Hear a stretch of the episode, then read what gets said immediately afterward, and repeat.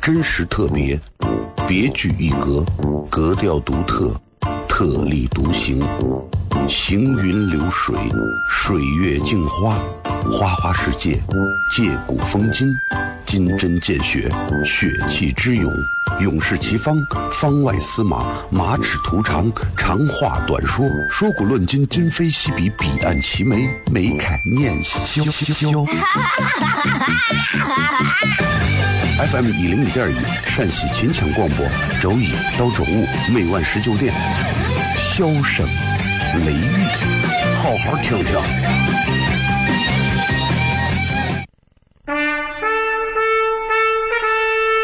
我爸爸对我说：“一个成熟的人，永远都会清楚自己想要什么，可以独立思考，从不随波逐流，为了心中所爱，敢和这世界抗争。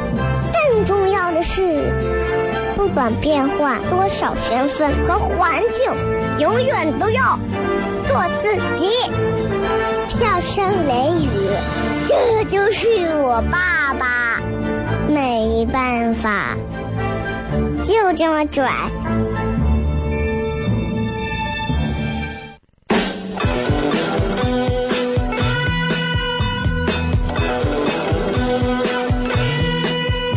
Well, she's all you'd ever want. She's the kind I'd like to flaunt and take to dinner. But she always knows her place. She's got style, she's got grace. She's a winner. She's a lady. Whoa, whoa, whoa, she's a lady. Talking about that little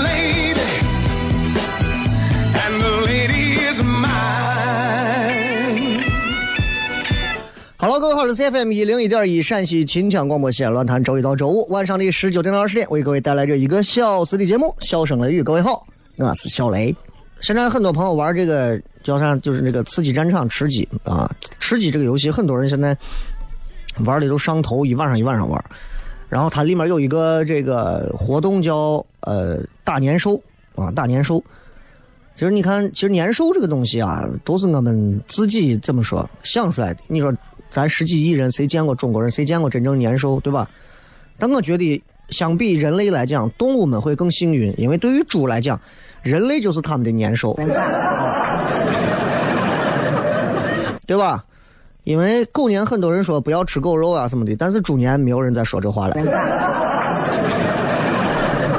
啊，人类就特别自觉的就闭嘴了，因为知道如果不没有猪肉存在的话，大多数的人真的就都吃啥呀.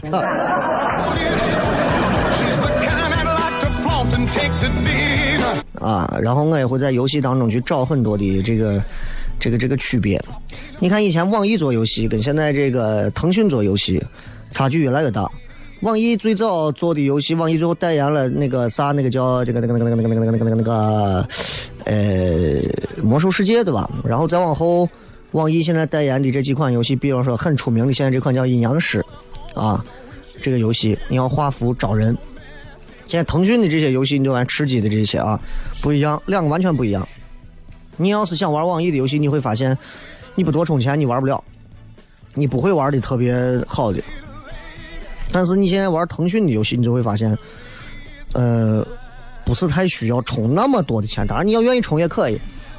就是你会感觉这两个公司的差距越来越大，原因我觉得就是在钱上。网易是属于那种能让一个人充上一百万的那种，腾讯是能让一百万个人每人充上六块钱。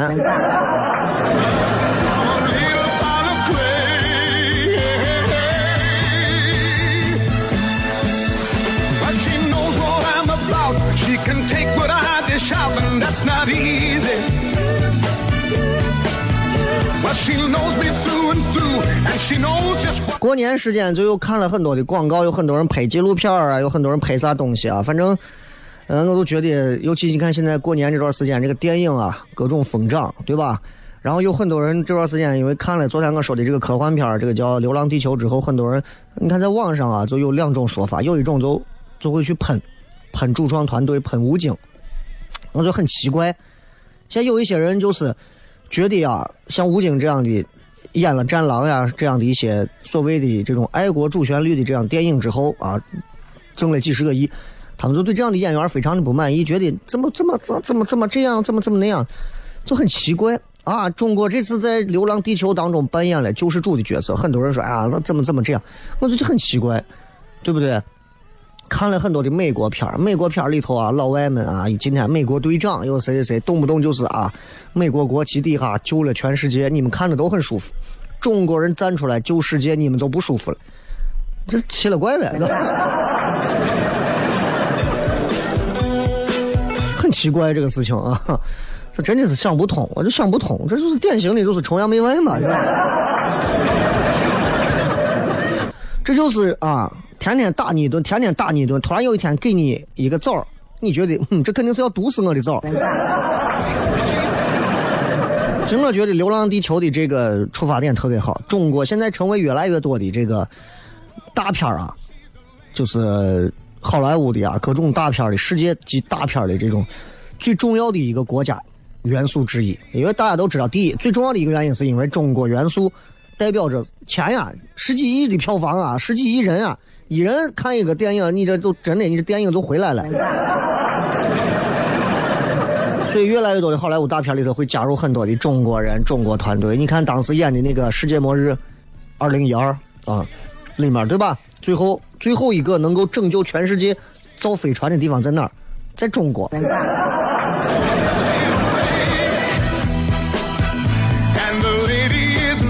所以我觉得特别好，特别重要啊！所以我觉得任何时候，咱们过了一个新年，一定要分清楚，咱们到底是哪个国家的人，咱们应该怎么样的去理性的、更客观的去爱这个国家，去爱自己。就像你们小区对吧？就像你自己买的房对吧？有一天如果没有人交完房钱以后，开发商跑了，你说你爱也爱不起来嘛？对不对？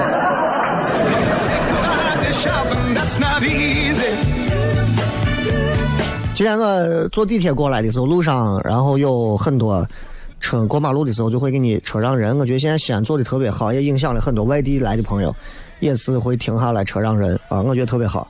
尤其你开了车之后，你就会发现，你能横穿马路跑过去，真的不是因为你跑得快，是因为所有车给你脸都刹车了。啊！如果咱现在要是定一条法律规定是撞死人不犯法，我跟你说，你死活着横穿马路试一下。所以，真的不是说你可以钻一个交通法规的空档，真的是有更大、更严苛的惩罚放到前头，就是这么简单啊！这个今天就讲一些过年之间的事情啊，过年之间的事情。呃，过年这段时间，反正很多朋友应该也是朋友圈啊，各种更新，对吧？各种发，我是最佩服那种发完朋友圈还给自己立刻点个赞的人。啊，你你对自己你都不肯定，你怎么能去配拥有别人的肯定嘛？对不对？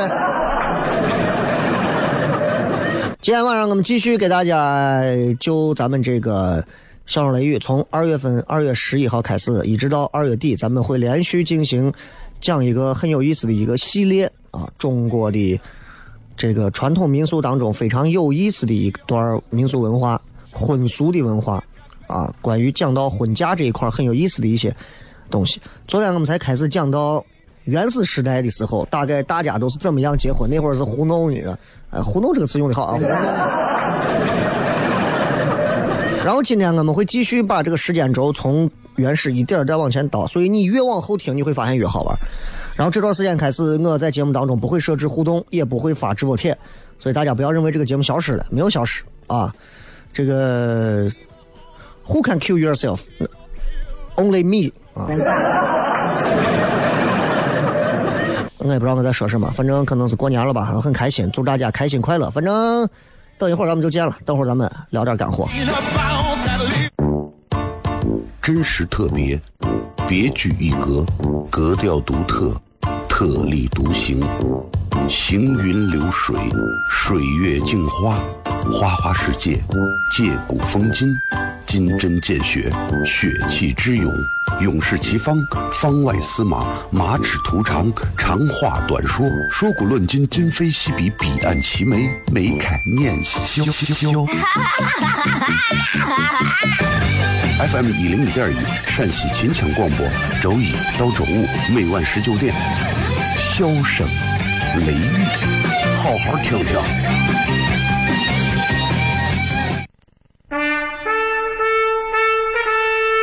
我爸爸对我说：“一个成熟的人，永远都会清楚自己想要什么，可以独立思考，从不随波逐流，为了心中所爱，敢和这世界抗争。更重要的是，不管变换多少身份和环境，永远都要做自己。”笑声雷雨，这就是我爸爸，没办法，就这么拽。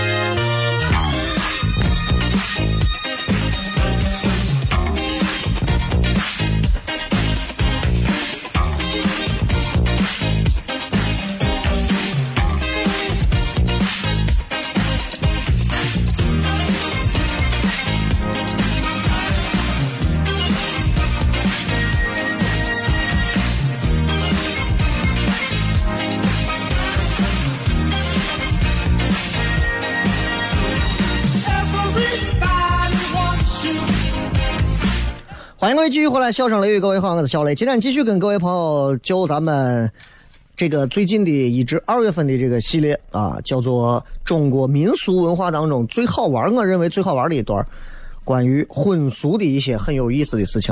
咱们把时间轴从昨天的原始时期一直往前开始倒。其实，在原始社会那会儿啊，你看人们主要就是求生存、求发展嘛，啊，那会儿就就活着。对吧？那会儿就只要能活着，还结婚娶谁无所谓。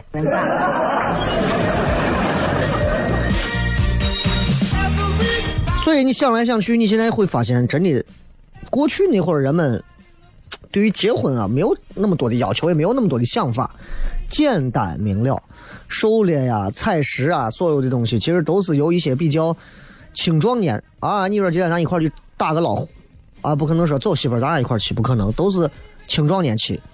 煮东西、照料儿童这些家务，一般都是老弱，哎，留到氏族里头完成。所以这种劳动的这种内外分工慢慢形成之后，其实你会发现，这就是婚姻结构的一个变化。哎，你看，这就是咱最早说的，叫啥叫男主外女主内嘛？你发现了没有？就是这么简单的道理，男主外女主内，在原始社会。那一会儿开始，其实已经慢慢的已经呈现出来一些雏形了。慢慢随着人现在的这个思维能力的进化，上一辈下一辈之间，也不会再像咱昨天说的一样，就是就大家就互相随便繁衍。你看这个词儿一旦换成繁衍，立刻就高级了很多。上下辈儿之间的血亲婚配被。逐渐的给排除掉了，啊，就是这样被排除掉了。所以，在这个阶段里头，你会发现，虽然说啊，很多很多的这个氏族之间呀，很多的部落群体之间，啊，虽然是有上下长幼，我比你大，我是你爸，你比我小，你是我娃，对吧？但是你会发现，同一个辈分里头的兄弟姐妹还是可以互相婚配的。啊，就是你只要你看，比方说，哎，你跟你表妹，你跟你表哥，在咱国家很多的文献当中都记载着，就是咱昨天说的伏羲，啊，专门去跟谁结婚的这样的一个，嫁给谁娶谁的就这么一个情况，在远古的神话传说当中，都认为说是谁，伏羲就是中国祖先。婚礼的一个制定者，但是伏羲本人他婚姻状况如何？你我们来连线一下伏羲。啊，唐代的李荣有一个叫《独异志》，呃，出了这本著作里面记录了关于伏羲和女娲兄妹结婚再造人类的一个神话故事。哼，就是伏羲和女娲，女娲捏人的嘛，啊，捏泥人啊，泥人泥人泥人泥人，噗，吹口气，啊，就成人类了。咱国家这神话故事，有时候你听着你不能细琢磨，听着跟逗你玩一样。那伏羲跟女娲在很多的这些过去的神话故事当中，都记录两个人在一块儿，说这个在宇宙初开的时候啊，只有伏羲和女娲，人家是兄妹俩，在这个昆仑山天底下呢也没有其他人，对吧？这俩你就嗯，没有人呢，别人，哎呀，就就就说咱要是现在两口子的话，怕怕让别人怕让别人说咱这怕不好吧，是吧？然后两个人就在那想说，两个人就对天起誓说：天若遣我兄妹二人为夫妻，而烟西合；若不，是烟散。两个人就说了，我们俩要是能成为夫妻，啊，这烟就立刻就合到一起；不行的话，烟就散了。结果啪，烟就合到一起了。就其实，在我们的心目当中，他们才是操纵命运的神。你说两个神要结合，还在琢磨到底，那到底是谁让烟合的呢？那就在伏羲和女娲之前，还有别的神。中国很伟大的一部神话著作啊，里面记录了很多光怪陆离的事情的，叫《山海经》。那我觉得神当中也应该出一本很有意思的著作，就叫《神经》。啊，神经神经是这么来的。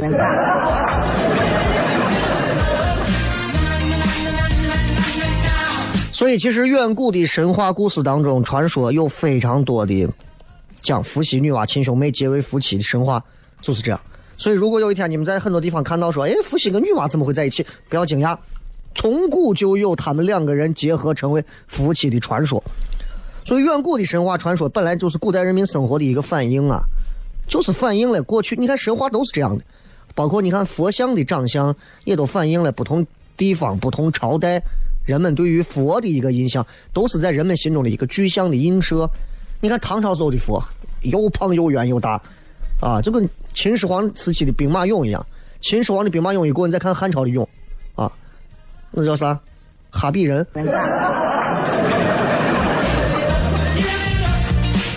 所以兄妹成婚，不仅是在神话界、神界啊，在人间到处可见兄妹成婚。然后是因为先有了人类兄妹成婚多了，大家觉得哎呀这样不好吧？那这样咱们编一个，编啥呢？咱们编个神，哎，说伏羲女娲他们两个人成婚，这样咱们再成婚就嗯，就就就就自然了，哎，自然了。所以你看，咱们这不光汉族有伏羲女娲，其实苗族也有类似的，苗族里头也有专门这种类似这样的两个他们心目当中的神啊啥的结合在一起的。所以说到底就是告诉大家，在过去那个时候这些事情没有啥，而且人们还会找一个特别冠冕堂皇的两个神在一块结合作为他们的榜样。咱们听首歌回来之后继续。真实特别，别具一格，格调独特，特立独行，行云流水，水月镜花，花花世界，借古风今，金针见血，血气之勇，勇士齐方，方外司马，马齿图长，长话短说，说古论今，今非昔比，彼岸齐眉，眉开眼笑笑。FM 一零五点一，陕西秦腔广播，周一到周五每晚十九点，箫声雷雨，好好听听。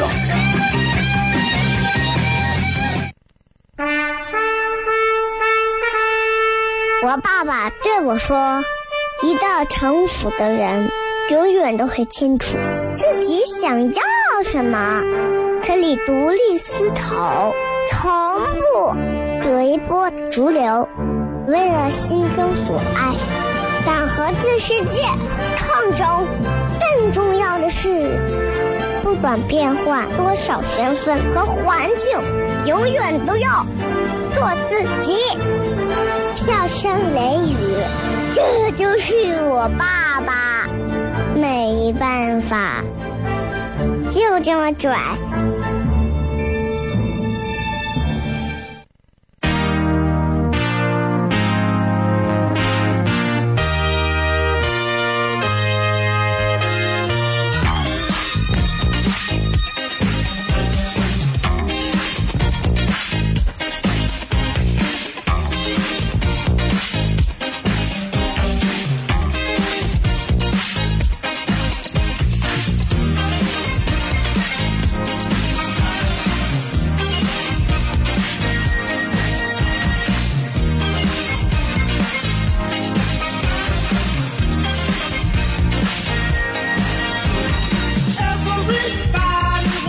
欢迎各位继续回来，笑声雷雨，各位好，我是小雷。今天我们来聊一聊的是兄妹夫妻之间这种等辈儿结婚，在古代时候的一些好玩的事情啊。现在你回想一下，谁现在敢跟自己兄妹之间去随便结个婚啊？你也是，你也是活腻了，对吧？很多影视剧作品当中经常会有这种，你看，包括《雷雨》里头的，她可是你的妹妹呀。并不是说自己妹妹咋，而是说这近亲之间这样子，其实是有悖伦理道德的啊，所以这个就是没有办法的事情。你看这个《满城尽带黄金甲》里头也是啊，这么说他是啊刘烨演的那个纪王子对吧？然后说没想到他居然是他跟这个宫女厮混在一起，没想到宫女居然是他的，这他居然是你的妹妹呀！啊，很神奇啊，很神奇。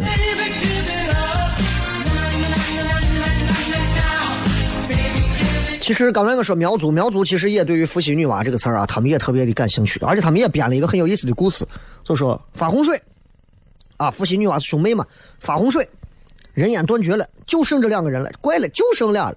这个世界上为什么一生下来就是一定是生一男一女，不可能生两个男的或者两个女的呢？怪了，所有的这个只要讲述到人类根源或者是人类起点那些东西，就最后或者是人类大灭绝，最后一定会留下一公一母、一雄一雌、一男一女。谁告诉你就未必要要留两个男的？现在对不对？那现在这这个世界就可能就怪了。爸，我想和那个姑娘结婚啊！你这个大逆不道的，居然敢异性恋！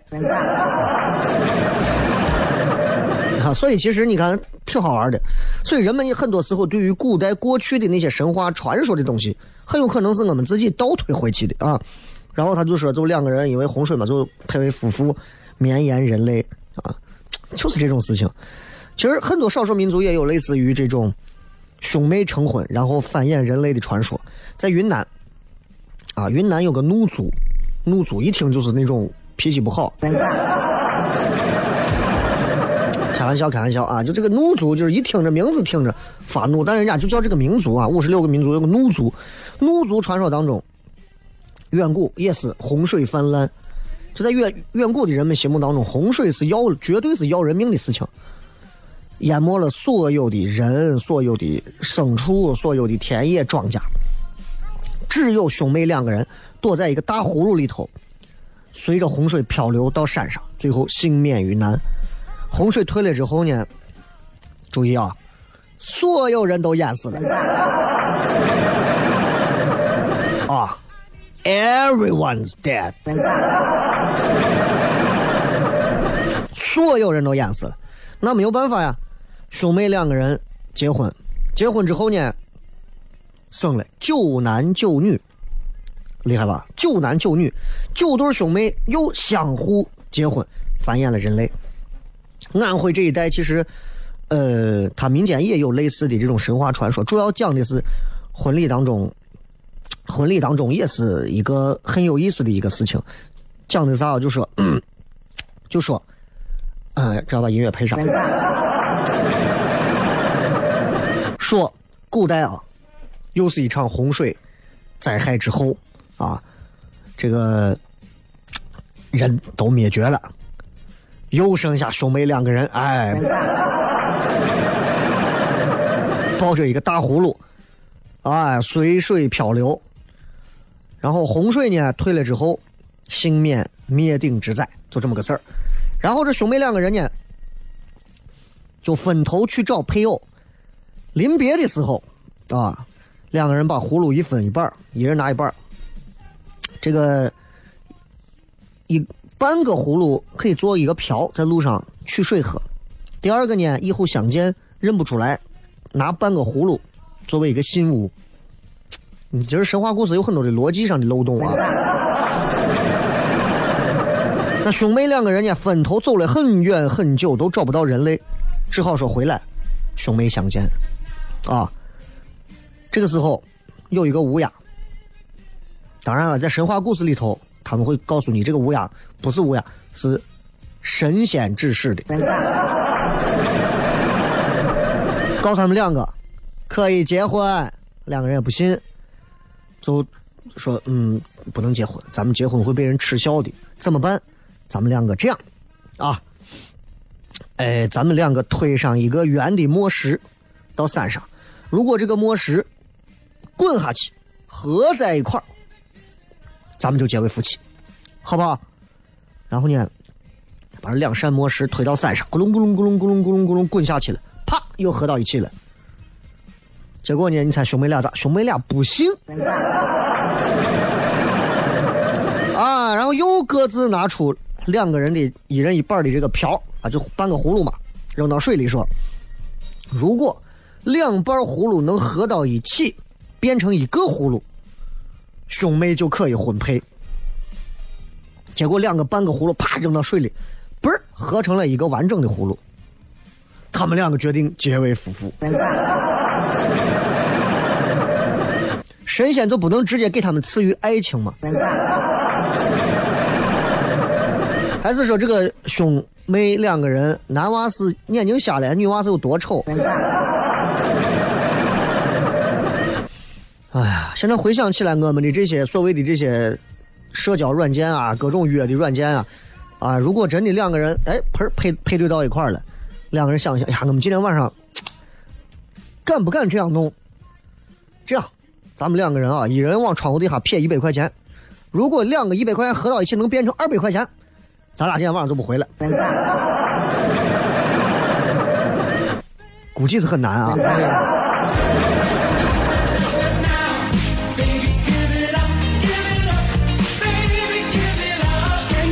所以这种古代兄妹啊，这种古代兄妹，慢慢的、慢慢的，这种连体婚配的传说就是这么来的，好，挺挺那啥的啊。就是你回想起来，你就觉得，在古代那个时候咋能有这么多这种事情？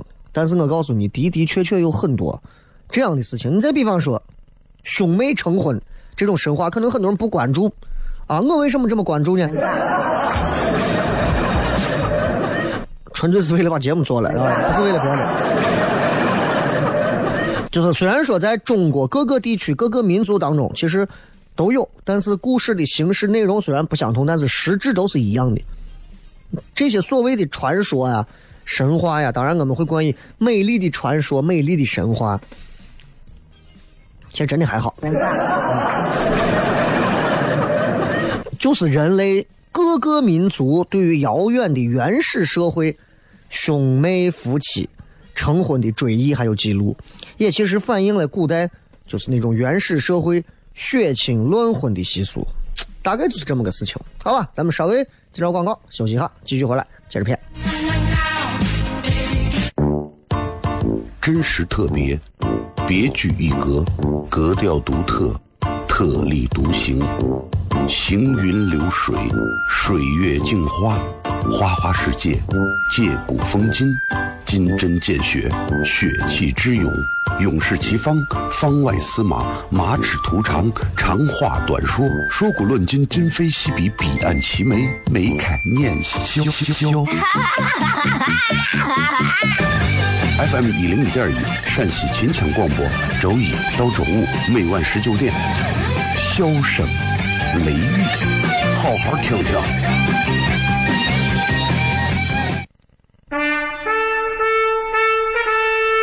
我爸爸对我说：“一个成熟的人，永远都会清楚自己想要什么，可以独立思考，从不随波逐流，为了心中所爱，敢和这世界抗争。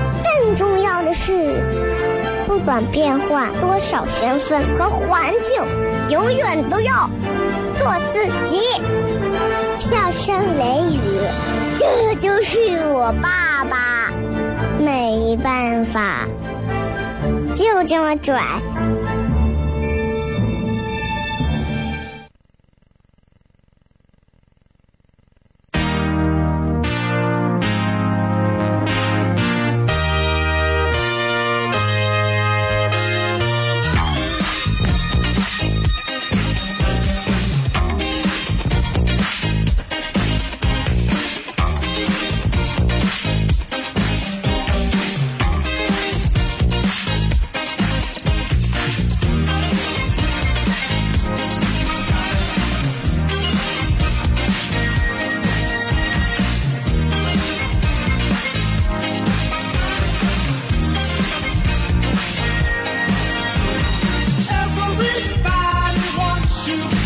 各位继续回来，笑声雷雨，各位好，我是小雷。今天我们跟大家聊一聊关于这个在古代的时候，兄妹成为夫妻的这样一种所谓的等辈婚啊，相同的辈分结婚这种事情，其实在现在社会来讲，这是不可被允许的啊，法律也不允许的，对吧？这直系旁系多少以内，这是不可以结婚的，这是法律明文规定的事情。那你，你不能说我们两个是真爱，你们两个再是真爱，你们两个人最后你是得不到世界的。不要说世界，你得不到宇宙的认可。但是在过去，在古代，在更早前的时候，不是这样。你看春秋，春秋时候那个就有嘛。当时哪一个我忘了是哪个国公跟齐国国君的他妹。春秋时候是鲁国的哪个哪个鲁萨公的他夫人跟齐国的。那个谁他妹，然后两个人啊，然后鲁国的这个国君从齐国娶的这个第一个夫人，你知道第一个夫人两个人在一块然后这个应该是鲁桓公吧还是啥？然后当时我记得就是他回娘家到齐国去访问，一开始他就跟他的同胞兄弟齐襄公就就发生了一些事情，后来人家觉得你这。太不顾体统了，就责备了他几句，结果两个人就就合谋，就把她老公给杀了。然后二人继续私通，所以我们其实可以通过这一系列这种小的这种事情啊，就齐襄公跟他的同胞妹妹，这 这算是叫血亲平居，包括最后遗留到汉朝什么。姑姊妹不嫁的这种社会现象，其实你能看得出来，就是古代血亲乱婚的习俗还是很多的，真的还挺多的。所以你会发现，咱们接着一个非常小的中国的民俗文化当中的婚俗，其实你就能看到有很多揭开了很多很有意思、很有趣的历史的文化的社会的民间的很多好玩的趣闻。所以二月份嘛，二零一九年嘛，也希望咱们呃这个内容能够让更多想要在节目当中听到一些有意思东西的朋友，能够哎耳目一新啊。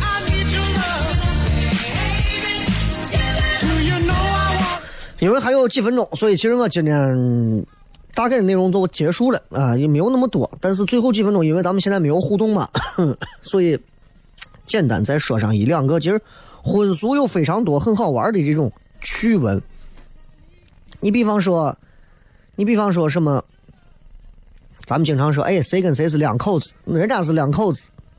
一说谁跟谁是两口子，你就觉得这东西，这是绝对是受到法律保护的。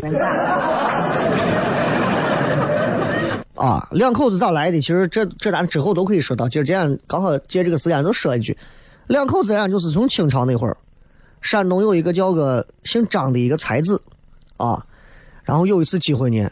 他就跟本地的一个恶少，哎，一个恶少，恶少不是跟恶少咋？跟恶少的媳妇儿啊，两个人就 姓曾啊，这他媳妇姓曾，两个人相识了，也是一见钟情，每天晚上也是胡来。这个恶少呢，是一个酗酒成性的一个一个伙计啊，然后有一回呢，也是喝酒喝多了，酒精中酒精中毒。身亡了，然后人家这恶少他家人都怀疑说，这肯定是让他媳妇害死的，告告到县衙门说他因为偷奸杀死了自己的亲夫。县官一看，这还得了？这在过去这也是这清朝啊，这已经你还能弄这事啊？不管三七二十一，也不问青红皂白，就把这个张才子跟这个姓曾的他媳妇儿恶少的媳妇儿打入大牢，判为死罪。然后从县府就押到京城，准备当街问斩。你杀个人，你在当地活埋了就完了？跑到京城，结果呢，有一回，正是乾隆皇帝在阅读这个案卷啊，翻翻翻翻到这个张才子的这个供状了，一看，哎呦，文笔真好，很惊讶，说：“哎呀，这乾隆皇帝做了一件很多人都想象不到的事情。”亲自到牢房里去看望了这个才子，张才子。张才子的全名叫张继贤，啊，然后在交谈的当中，乾隆就发现了，这怂是个才子。啊，所以你看，这就相当于是 CEO 现在想要给你机会啊，就想把你往出捞。啊、然后乾隆下江南私访，过了微山湖的时候，哎呀，停留了几天。他知道这的山山水水嘛，就御批说把这个张才子发配到这个地方来，卧虎口这，把这个姓曾的发配到黑风口。